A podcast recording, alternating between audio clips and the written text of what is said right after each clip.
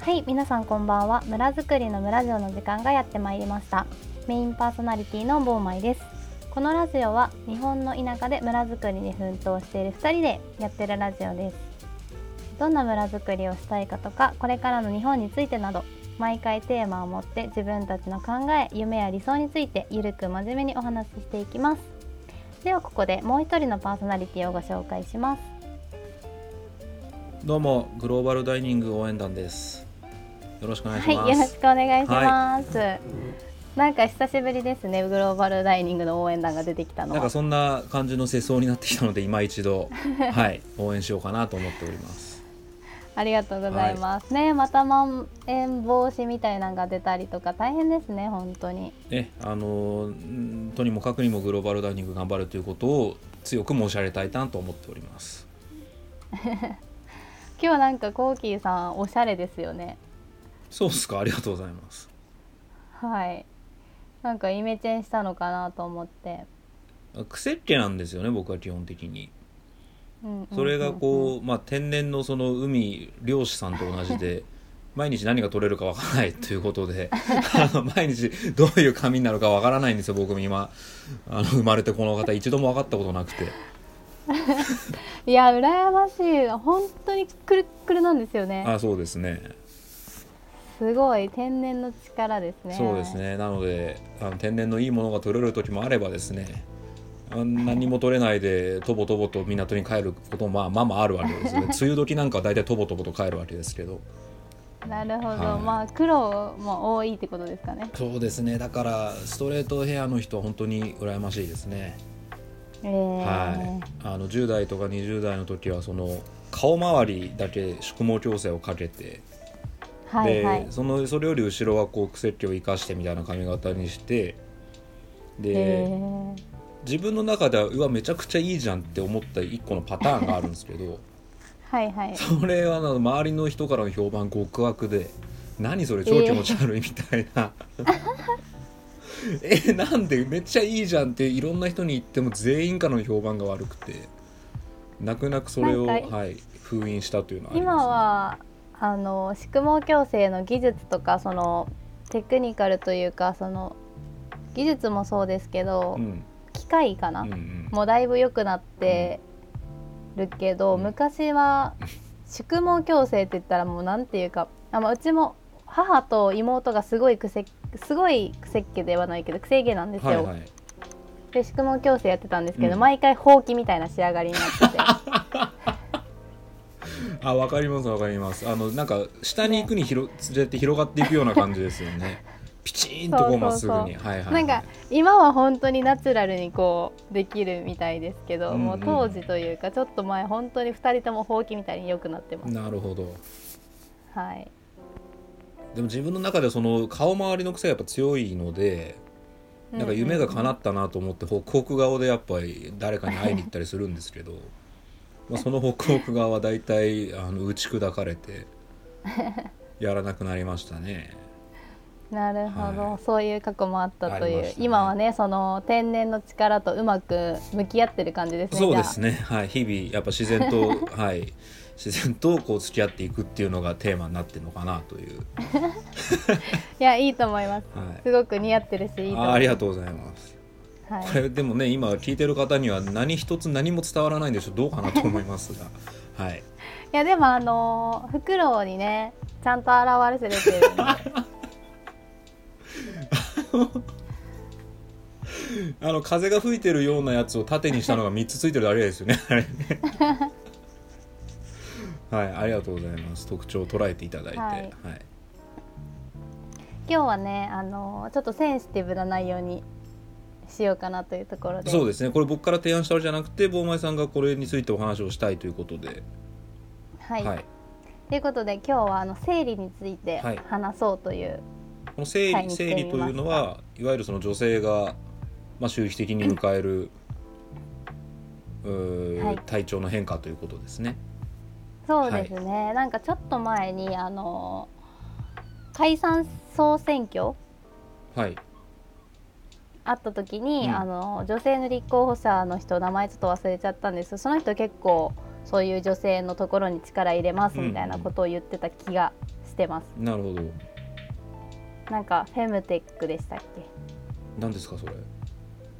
なんかそういう女性のあの生理の用品だったりとかそういうことを事業化するみたいうな。ん事業事業化しますって言ったんですか？その立候補してる人が。なんかその事業その事業がこれから伸びていくであろうみたいな、あなるほどなるほど。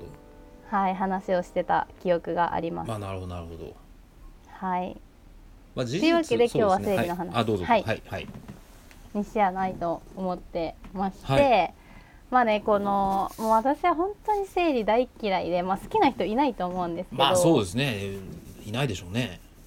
はい、まあ結構本当にあのなんていうか心がやや病んでしまうというか、うん。まあ、私結構生理痛もひどくて会社休んだり学校休んだりとかするタイプなんですけど、まあ、その痛いとかは別にいいんですけど、やっぱメンタルがすごい落ち込んでで、もうその時期結構死にたい軽い死にたいっていう鬱になるんですよね。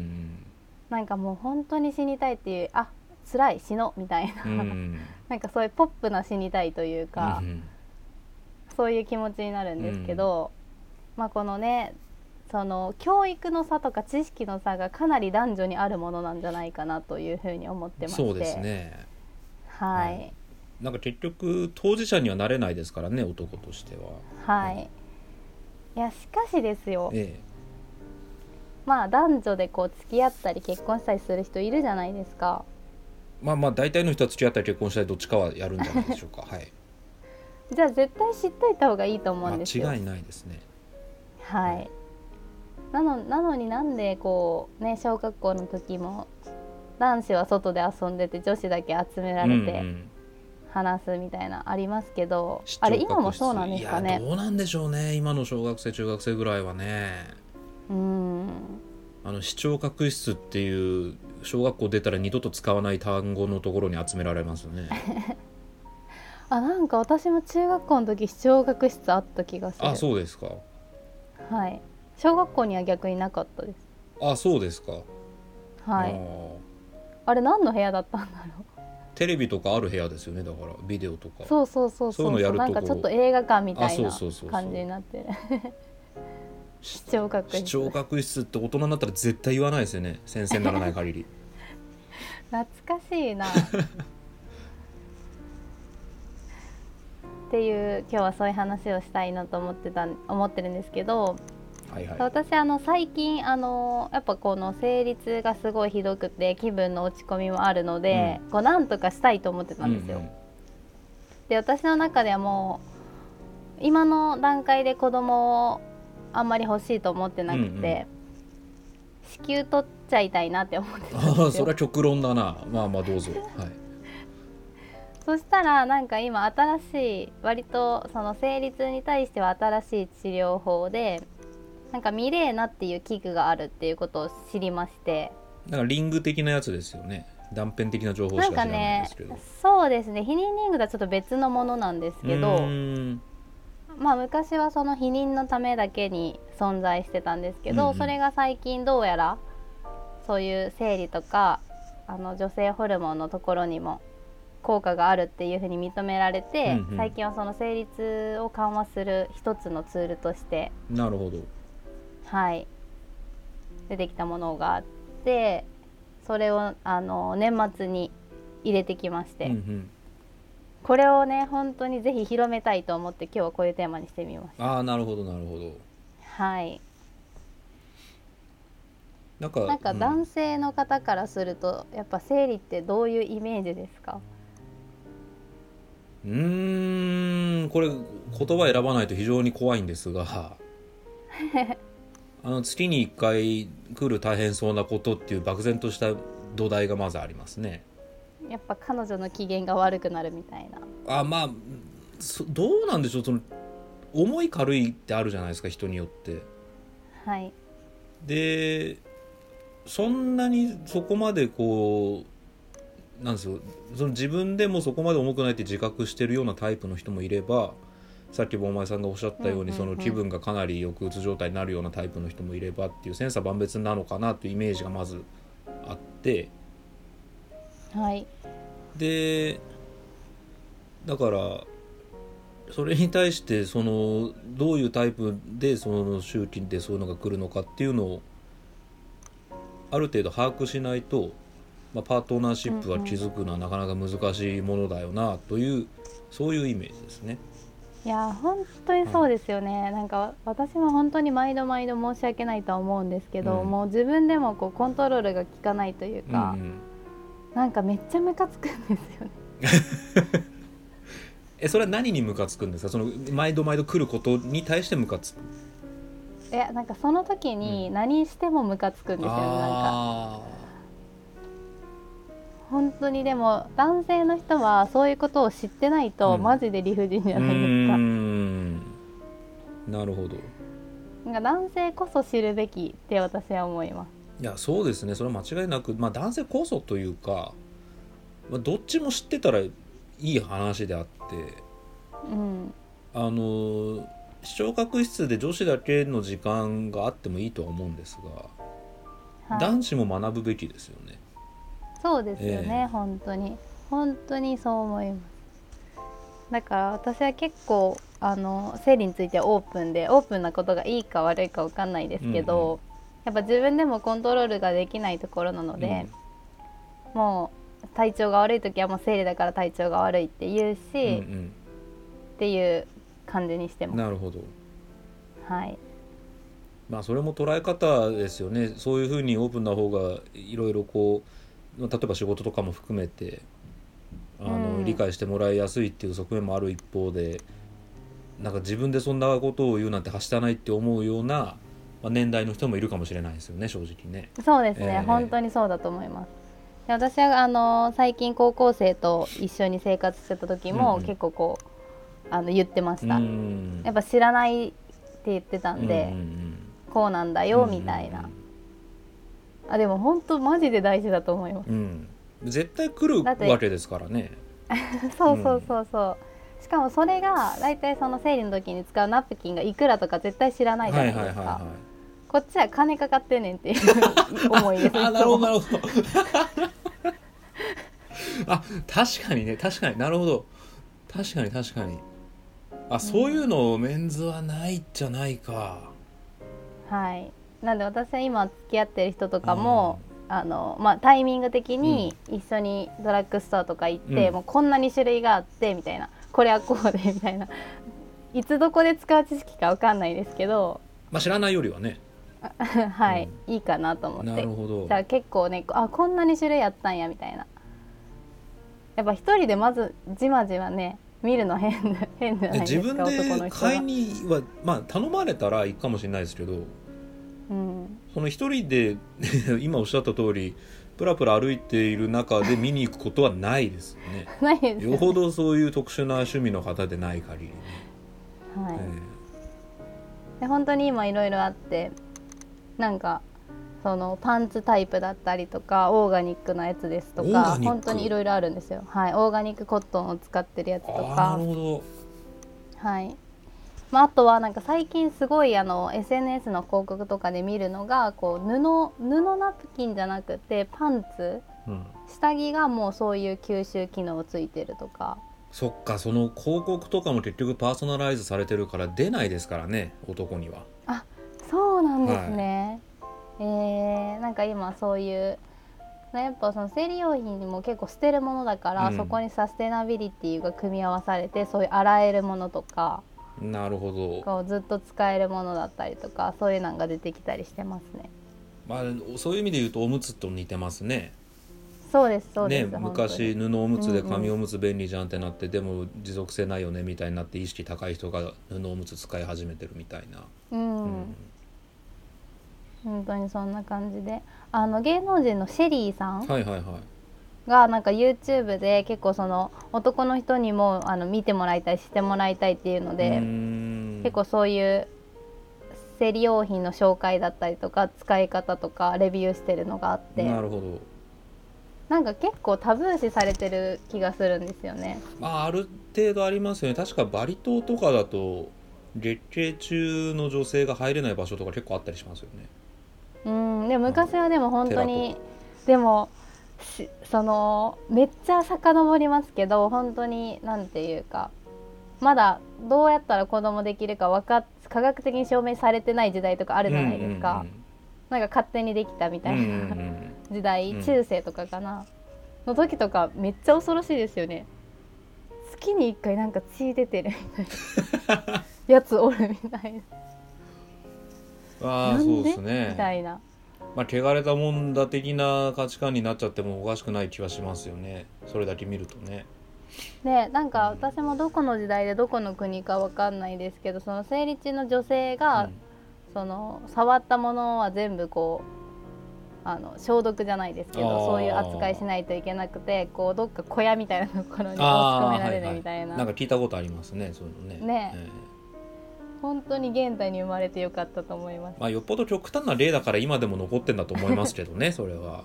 こんなこと全部に全部してたら世の中回らないとは思うんですが。まあ一方で結局これ最近なんか何読んだんだっけな？あちらっと読んだ本でえー、っと政治とかの世界だ民主主義だ。民主主義の世界を考えるにあたってあのなんか漠然とした前提として男たちだけで決めているのが当たり前だと思ってないかいみたいな問題提起の本があってですね。はいはい。え面白そうな。まだちょっと3分の1ぐらいしか読んでないんですけど、うん、あのだからそこでその民主主義ってみんな言っているにもかかわらずその、うん、まあ、特に日本だとそうですよ。女性の数少ないよねとかあの増やさなきゃいけないよねみたいな理論が上るっていうことは前提として民主主義イコール男おじさんが決める社会だよねってなんかみんな思っちゃってないかいみたいな本があってですね。で、まあ、民主主義に限らずずっとその政治って男主導でやってきているわけですよ歴史上ね基本的に。うんうんうんだからその男主導で正常してるということは社会を男中心で作ってきているのでそのさっき言ったようにその教育も含めてあの男が理解できないそういう生理的な現象があると、まあ、文化的なレッテルを貼って確実していったのかなというのが今ちょっと思いましたね。えー、うん、まあ確かにね選挙権とかも女性の方が後だったりしましたもんね。日本においても普通選挙あ女性についたのは戦後になるのかいわゆる普通選挙って言って納税額に限らず、えー、選挙権ができたって言ったのは大正ぐらいでそれも男だけだったかな確か、うんうんうんうん、確かそうですね。ね、うん、だからそういう意味で言うと、うんうん、政治祭りごとっていうのが極めて特権階級から降りてきてえー、やっとこう万人のものになってまだ数十年しか経ってないっていうことなんですよね。うんでもなんか歴史をそこで勉強すると結構面白そうだなって思いました。そうですね。うん。なんかね卑弥呼様とかだったらすごい女性崇められてたりとか、ね。はい、うんうん。なんかメキシコとかでもやっぱり母なる大地っていう言い方したりだとか、うんうん、結構そう象徴のものだったはずなのに、うん。なんでみたいなね。そうですね。天照だって女ですよね日本でいうと。ころね平塚雷鳥が原始女は太陽だったって言ったようにですね。だそれがその男主導の社会に対するカウンターカルチャーとしていったのか、えー、何なのかっていうのは確かに興味ありますね。もともとのその神話的な部分ではなんか割と平等だったんじゃねえのみたいなことも含めてね。本当にキリスト教もなんかマリア様とか言ってね、崇められてるはずなのにあれみたいな。本当ですねはい。うんまあそういう意味で言うとこう富をなすとか財をなすにあたって肉体的に強いやつが多い方があ楽だったからとかあるかもしれないですね。ああなるほど、うん、あ確かにそれはそうかもしれないですね、うん、より多くの獲物を取るとかより多くの小麦を作るとかより多くの領土を得るとか、にあたって外に攻めていくのが男で、えー、銃を守るなんていう言い方戦時中はしましたけど、まあ、男の留守中を守るのが女で、子供を育てるのが女でみたいなふうな役割分担からのなのかな。どうなんでしょうね。ねえ難しい。でもその遺伝子構造的に、うん、いやわかんないですけど、うん、やっぱ女の人の方がこの子育てだったりとか、まあ、育児にはすごい向いてるかなってそのだやっぱ男女平等って言うけど、うんうん、向き不向きとかありそうだなって思います。個人的にも僕はある派ですけどね。実際、うん、女性の体から生まれてくるわけですからね。はい、一心まさに一心同体だったわけでね。うん。なんかやっぱ女性の方が気が付くのも、まあ、いろんなことにやっぱ女性の方が気が付くじゃないですか。かそういうのもやっぱその、まあ、育児から来てるんかなって思う。あ確かに確かに確かに。そういう能力をか持っていないとあの子供死んじゃうぜ的なことがあるかもしれないですもんね、そうそうそうそうそう、うん、なんかたまに聞くのが、うん、赤ちゃんの夜泣きで、うん、夫婦で寝てて同じ部屋で寝てるのに、もう旦那さんはマジで気づかないみたいな。あこれ夜泣きじゃないですけど何年か前に同じようなことあってあの仕事でねあの、はい、僕がこの間まで住んでたとことは違う古民家にあの、まあ、仕事で何人かで泊まったわけですよ。うんうん。でまあ、取材というか、まあ、取材とかその音の収録とかまあえー、いろんな打ち合わせとか含めて1泊だったんですけどそこに行ったのが、まあ、その女性メインキャストとしては女性のそのヨガやってる人、えー、音楽作る人で僕だったわけですよ。で、うん、音楽作る人は男性で僕と同い年。で、はい、ヨガやってる人は女性で僕の1個下かな。でもその方はお子さんとかいるから家族で来てたんですよ、はい、一家で。でそこの泊まった古民家っていうのはあの座敷わらしが出る的なあのいい意味での噂があっていや出たら楽しみだねみたいなこと言いながらまあ飲んでたわけでその女性の人もお酒好きだしその音楽作る人もお酒好きだからみんなで飲んでてでまあまあい。い時間になったから寝るわけですよね。はい、であもう一人いたその助手あのサポートしてくれるそのヨガもやってるもう一人助手的な女性の人もいたんですその人は一人で来てて、はい、で、うんうん、その夜まあだからもう12時1時ぐらいになってもうそろそろ寝ようかっつって寝てそしたらなんか2時3時ぐらいにねその座敷わらしが来たっていう話を翌朝みんなするんですよ。ほう。みんなしてて、うん、みんなっていうのはそのヨガやってるその2人の女性とそのメインキャストの子供たち、うん、子供も連れてきてくれていたので、うんうん、子供たちも言っている。で、うん、僕とその音楽作ってるメンズはずっと寝てたんです。何にも気づかずに ずっとグーグーグーグーもう心地よく寝ててあそんなことが本当にあったんですねみたいな感じで でヨガの人同士は、ま、マジ怖かったみたいなでも雑誌わらしってそんなに悪いヨガじゃないっていうよね本当ですかみたいなことをずっとペチャペチャペチャペチャ喋ってるわけですよ。で子供もそれに乗っかってるで旦那さんも旦那さん気づいてたかどうか僕分かんないですけど立場上それに乗っかってたんじゃねえかなって今睨んでるんですけど。いやでもそれはもしかしたらコーキーさんと音楽作ってる人が鈍感だったか泥酔してただけじゃないんですおそらく後者で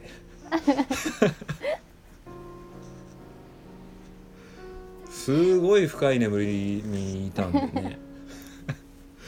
まあでもねあのまあかようにですねこのようにあの女性はやっぱりいろいろ気づくところがあるんじゃないかなという、まあ、体験談というかねちょっと思い当たったというですね。はい、うんうん。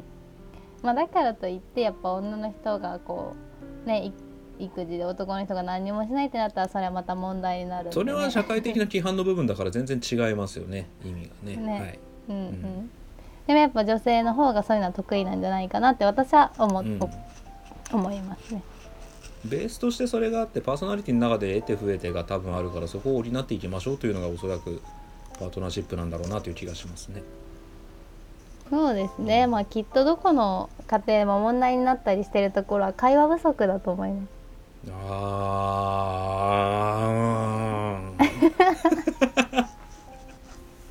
深いうなずきがありましたけど。そうですね。私は一度ねあれしてますから。はい。まあうん、そうですね。でも海洋何でもかんでもはい。でも卵が先か鶏が先かみたいなとこがあって。はい。あのなぜ会話不足になるのかって話なんですよね結局。うんうんうん。あのそれ原因が例えばお互いにマジ忙しくて会話不足になっちゃったからすれ違いましたっていうんだったら会話をすればいいじゃんっていうような解決策になりうるんですけどはい。お互いになんか違くないってなるなってなんか話したくないなってなって会話不足になるんだったらもうちょっと会話しろっていうのはなかなか酷な話なんですよね。うーんえ確かに。でも本当に本当にそのぶつかった時とか、うん。なんかこうなんか嫌だなみたいな時に話すの本当嫌ですもんね。本当嫌ですね。話した方がいいってわかるんですけどすね。ごいストレスだしすね。すごいこうなんだろう。めっちゃモヤモヤしてるんですよ。言いたい言いたいけど、はいはいはいなんかこう言いたくないみたいな。なんかその人と時間をいつにしたくない同じ時間過ごしたくないみたいな感じになってしまうんですよね。うん。本当にこう話すって結構難しいですよむずねいですね。難しいです本当に。はあもうイライラするみたいな。なるなるなるなる。顔も見たくないみたいなね。うん。はあ難しいですな男女というものいや難しいですね。なんか話が大幅にそれている気がしますが、じゃあ戻しますかね、えはい。でまあその大変だったのが私は今ミレーナっていうものを入れた、はい。入れてすごく軽減されたのでうん。もうちょっと悩んでる方にはぜひおすすめしたいえなと思いました。例えばじゃあ今まで入れる前はどういうのが、はい。メインの辛い症状としてはどんなことがあったんですか？えっと生理の1週間ぐらい前から結構気分が落ち込んで、うんうん。で落ち込んだままこう生理に突入して、で一定で落ち込んだ状態で生理が終わるとともにハッピーになっていくみたいな。メンタルだったんですよ。でしんどいのが、あのそれは今のメンタルの話で,、うんうん。で今度あの本当の痛みだったりっていうのも、私大体生理の3日ぐらい前から頭痛が始まって、で生理痛は頭痛と腹痛に悩まされて、まあ、辛いな、まあ、だから月の半分ぐらいは体調良くないんですよね。っていうのがもう今ゼロです。痛みゼロ。へえそんな変わるんですね。はい。へえでその生理痛を軽減する方法で一般的が一般的に知られてるのがピルはいはいはいはいはいはいはい。を飲むっていうのがあるんですけど、まあ私ピルも飲んだことあったんですけど、本当に毎日飲まないといけないんですよ。うーん。で、まあ、ADHD の人とか私とかこうあの注意散漫な人とか忘れっぽい人って結構難しいんですよ本当に。確かに。難しいしでその飲み忘れちゃうと今度不正出血って1ヶ月ぐらい続いたりしちゃうんですよ、ええ。なんか本当にこうめちゃくちゃこう体全体にめっちゃ作用してるんだなっていうのが分かってやっぱちょっと怖いし、うんうん一応昔のピルに比べたら今のピルはかなり改良が進んでて人体に及ぼす影響は少ないって言われてるんですけど、いざこう飲み忘れた時に1ヶ月続いたりするのを見るとやっぱり不安な気持ちになったりとうんうんか、うん。あとピルってやっぱ飲み薬なんで体全体に作用してると思うんまあですよね。そうですね。はい、でミレーナっていうのはどういうものかというとその、まあ、器具を入れるんですけど、そこにあのホルモンがこう出るようになっていてほ何ホルモンかわかんないですけど、そのピル飲んでるのと同じ作用のものがこう物質がこうううーん。その器具から出るんで要はこの子宮の部分にだけその薬が作用するんで体は飲み薬とかじゃないから正常でそこの部分だけに作用するっていうのが私はすごくめっちゃいいじゃんって思ったポイント。なるほど。胃とか肝臓とかに負担をかけずにはい。効果を得ることができるということですね、そうなんです。でうん。飲み忘れの心配もないし、うんうん。で一度入れてしまえばその問題がない限り5年間入れっぱなしで効果が得れるのでコストもかなり安いです。んなんかピルってすごい簡単なんですけど、だいたい1ヶ月に3000円ぐらい薬代かかるんですよ。うんでそれが例えばまああのミレーナだったら5年間で5年ってなった時に本当に20万近くうんうん必実はお金がかかるという。うんでまあ、あの日本の薬事法かなんかで最大3ヶ月分90日分の処方しかしてもらえないので、まあ、3ヶ月に1回は病院に行って診,、まあ、診察はねどっちあの結局1年に1回は皆さん検診とかで受けられてると思うんですけど、まあ、3ヶ月に1回絶対行かないといけなかったりとか。えミレーナまあは費用負担が多かった、うん。費用なんですけど えっとまあ通常なんか私が言われたのはあのお産経験がある人が入れるものらしいんですよね。なぜかというとここ子宮に入れるので子宮が開いていないとかなり痛みを伴うものみたいで,、で私はお産経験がないので、全身麻酔で入れたんですけど、それでも1回で4万円しないぐらい、で5年いけるのか。で5年間。なるほど、はい、じゃあ今のところその効果と考えたら安いぐらいですね。いやめちゃくちゃ安いと思いました、なるほど。痛みゼロは本当に快適だし気分も、まあ、今まだ私も入れて1ヶ月しか経ってないんで、うん継続的にあの効果が実感できてるわけではないんですけど、落ち込みなかったしイライラもなかったんですよ。うん、財布なくしても。はい 財布はまあ春になったら出てくるんで。あなるほど。はい。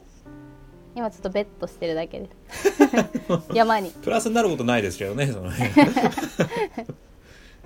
あ雪のシミとかっていうその付加価値がついてくるかもしれないですけどね。はい。あの雪下人参できる。甘くなるといいですね。なるほどなんでただねあんまりこれ知られてないと思うんですよ。私も周りでやってる人全然いないし、うんうん。なんでこれねちょっと広めれたらいいなで、まあ、安易に入れる入れたらいいってわけではないと思うんですけど、うん。まあその悩んでる人からしたらもう画期的なものだったんで。なるほどな。はい。なんか以前あのー知ってる人が入れてたっていうのを聞いたことがあったので存在自体は知ってはいたんですけどやっぱそんな劇的に変わるもんなんですねうんうん。もともとその入れてからしか会ったことがなかったのでその人とは。ああ、はい。なるほどなるほど。まあ避妊の効果もありますし、まあ何よりも本当に生理痛が激減してメンタルも安定するので、ん。いいですね悩んでる人にはいいですね。なるほど。なんかその生理の前にそのイライラがあったりだとか、うん。もう今結構病名がついててああそうなんですね。なんかはいなんなんか月経まなんちゃら症なんだったかな。なんか PMS っていう風に言われるんですけどうーそん略して。なんか正式名称忘れちゃったんですけど、うん。本当はそのミレーナってあんまり PMS には効果高いとはされてないんですけど、うんうんでも私はなんかそのもう生理がこで本当忘れてたぐらいなんで、うーん。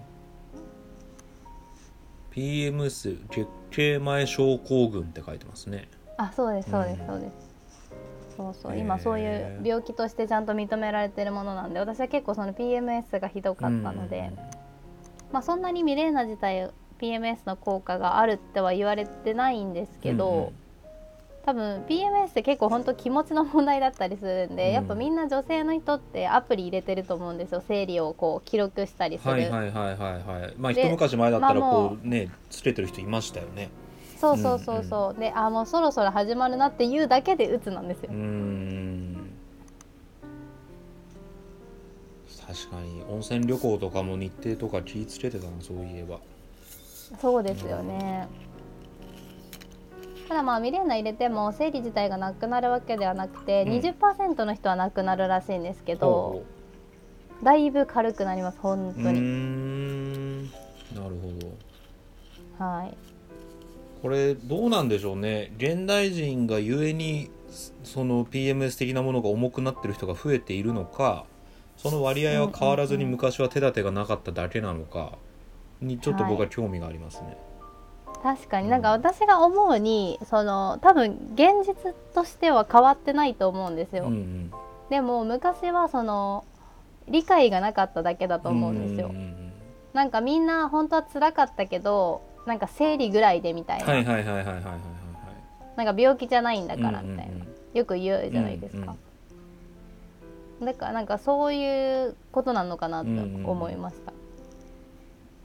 これはなんか研究してる人いるのかな？なんか現代人病的な感じで悪くなってんだったらそっちをもうなんか同時で手手打ちした方がいいよねっていう気もするしそれがなんかあんま変わらずにあの、うんうん、単にテクノロジーでこう改善できるできているんだぜっていうことであればそれは全然使った方がいいし、うん、なんかあの重くなってきてるんであればその理由に対してもアプローチした方がいいよなっていうふうに思ってるだけなんですよね。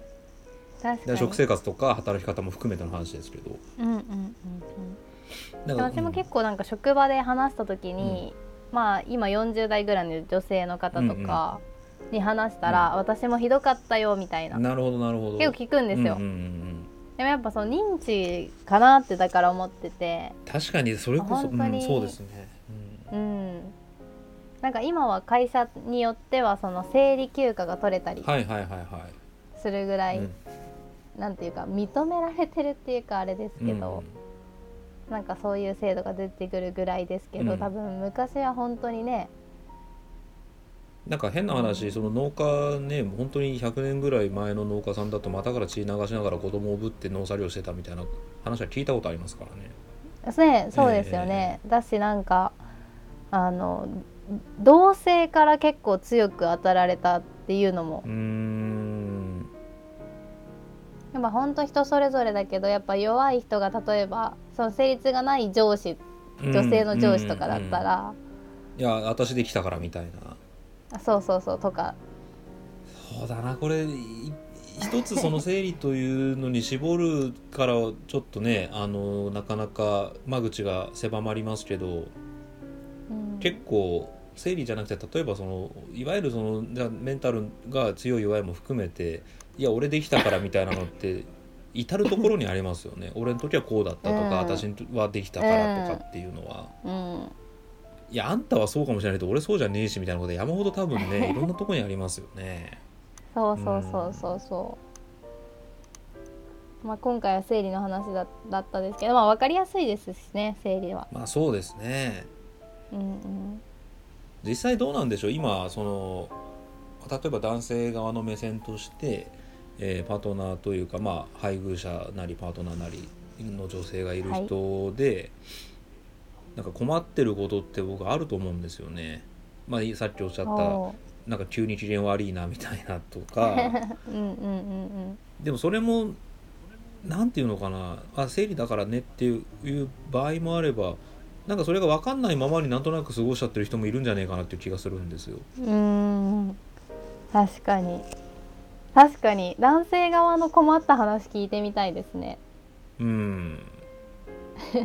だあの時のあの理不尽な切れ方は生理だったからなのかみたいな。でも本当に男性側大変だなって思います私は。まあよくみんな耐えてる。いやどうなんでしょうね。それも結局無理解がゆえの、ね、忍耐なのかもしれないですけどね。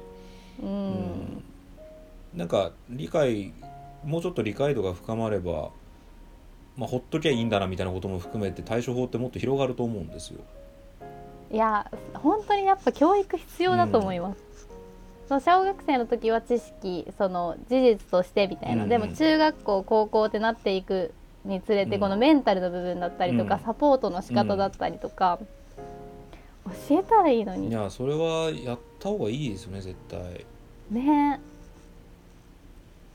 まあ、少なくともあのこうせなん動物としてこういうこうこうでこうでこういうことが起こるんです。でそれによってぐあの代表的な例としてはこういうような症状が出るんであのその時はケアしてあげた方がお互いいいんじゃないですかねっていうぐらいのことは絶対言った方がいいですよね。どう考えても。いや本当に本当に。お互いに不幸ですよねそれは 逆に困ったことはなかったんですか？コーキーさんの今までの。生理周りでですか？はい。あーでもそういう意味ではそのまあ、学生の時に付き合ってた人とかは割と坊前さんにの症状と似てるところがあったので、まあ、メンタルがダーンと落ちるみたいな。うん。でまあもともとのそのなんて言うんでしょうパーソナリティとのガッチャンコでそれが悪い方向に出るとちょっと自傷行為的なことになりそうになったりとかっていうのもあったので。ありゃああそその時とこのタイミングかぶったかみたいなそんなのはありましたけどね。あでもなんか今の話を聞いてるとコーキーさんは割と理解をしていた方なんですね。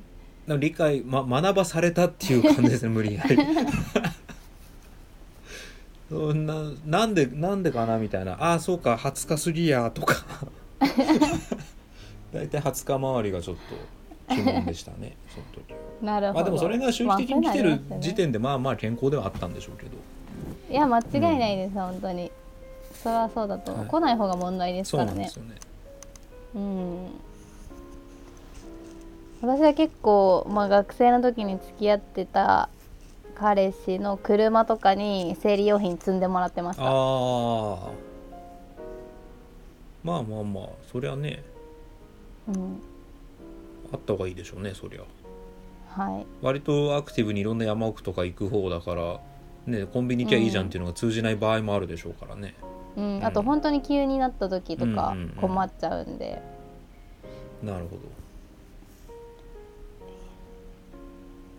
まあねそれを盾に使うのは良くないと思いますけどど、まあ、なんかもう生理なんだから優しくしてよみたいな違うと思う結局けそういうやどつの周りからは誰も友達いなくなるんじゃないですか？結局。うん。で結構これも結構よくある話でその生理休暇とかを認めるとそれをこう悪用してサボるやつが出るんじゃねえかみたいなうん。風に論点が変わっていったりすることがあるんですけど。うんうんでもそれでを悪用してサボるやつなんかもうサボってもらって構わないじゃないですか はっきり言って。いや本当にそう。知らねえよそんなやつって話なんで。うん。うん。そんなやつ働きたくないじゃないですか、うん。でそうなんですよねなんか。なんでそっちを考えて、うん。善その善良な人たちがね休みたいそうそうそうそそううそうそう。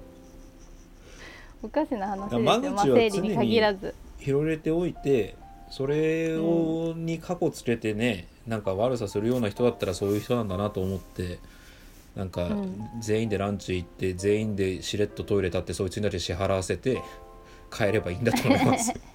うんうんうん。でもわもし私が逆の立場で、まあ、生理じゃなかったとしても例えばそういう休暇が取れて、まあ辛くないのに休むってなったらこう罪悪感でこうメンタルがこう落ち着かあない気が逆にね。しますはいはいはい逆にはいはい。はい、うんうだそれをそうですね。その通りですね。それで 罪悪感感じないようなずぶといメンタルの持ち主であれば生理休暇あんまりいらないんじゃないかみたいな話。なりかねないですはい。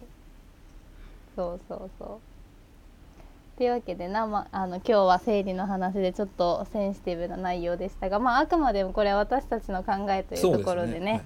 はい、まあ注釈を入れておきたいと思います。こういうことをでもある程度オープンに話せる方がいいかもしれないですね。いや本当そうですよね、別に悪いことじゃないし、うん、絶対にあることですからね。うんうんうんうん。なんでねまたこういうちょっとあのとんがったってとんがってるつもりはないですけどこういうテーマもね時々ぶっ込んでこれからもラジオやっていければいいかなと思いそうまですすね。はい、はい。そういえばちょっとすいません、はいはい。最終盤にぶっ込みますけどなんか視聴者プレゼント的なことを言ってたじゃないですか。あめちゃくちゃ忘れてたわ。あれは結局どうするんですか？ジンジャーエールだったらできますけど。あやりましょう、うん。やりましょう。せっかくだしあの今第2まあ回、聞いてくれてる人がはい。あどうぞ。限られてるんで、まあ、どうやって選ぶかっていうところをねどうどうしようか、まあ、手挙げてくれた方には全員渡したいですよねそういう意味では。あ確かにね、えそうしましょうかね、はい。っていうわけでまああの何もき決めていなかったのでこの場で決まりましたがプレゼント企画ということで。え そうですね。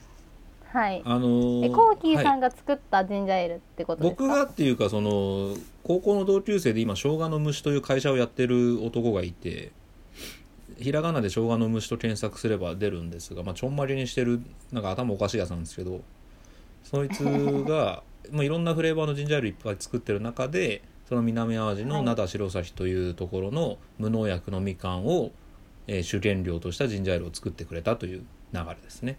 おおじゃあみかんフレーバーのジンジャーエールってことですか？おっしゃる通りです。はい。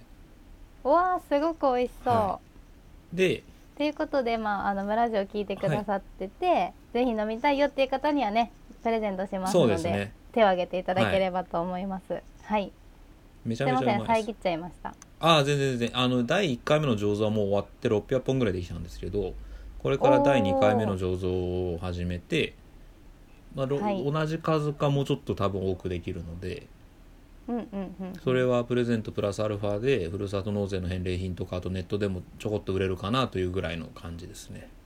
おーいいですね。はい。ということであの気になった方は私とかコーキーさんとかに直接あの連絡いただいてもいいですし一応私たちあの Facebook のページ持ってるのでそこからメッセージしていただいても届きますので、はい、ぜひ我こそは我こそは？飲みたいよっていう方はね、はい、興味ある方はぜひはい一声いただければ1本から送りますから、まあ、送るか、はい、はい、行ける距離だったら全然直接持っていきますし。はい、はい、あの日本国内限定というところで。あそうですね。はい、海外でもまあ気合い入れりゃ送れるんでしょうけど、はい、なんかややこしそうなんで。まあ今回は日本限定ということで、はい、お待ちしてます。というわけではい、はい、ありお待ちしてます。というわけでえー、っとまた次回は、えー、っと私のソロ回ですかね。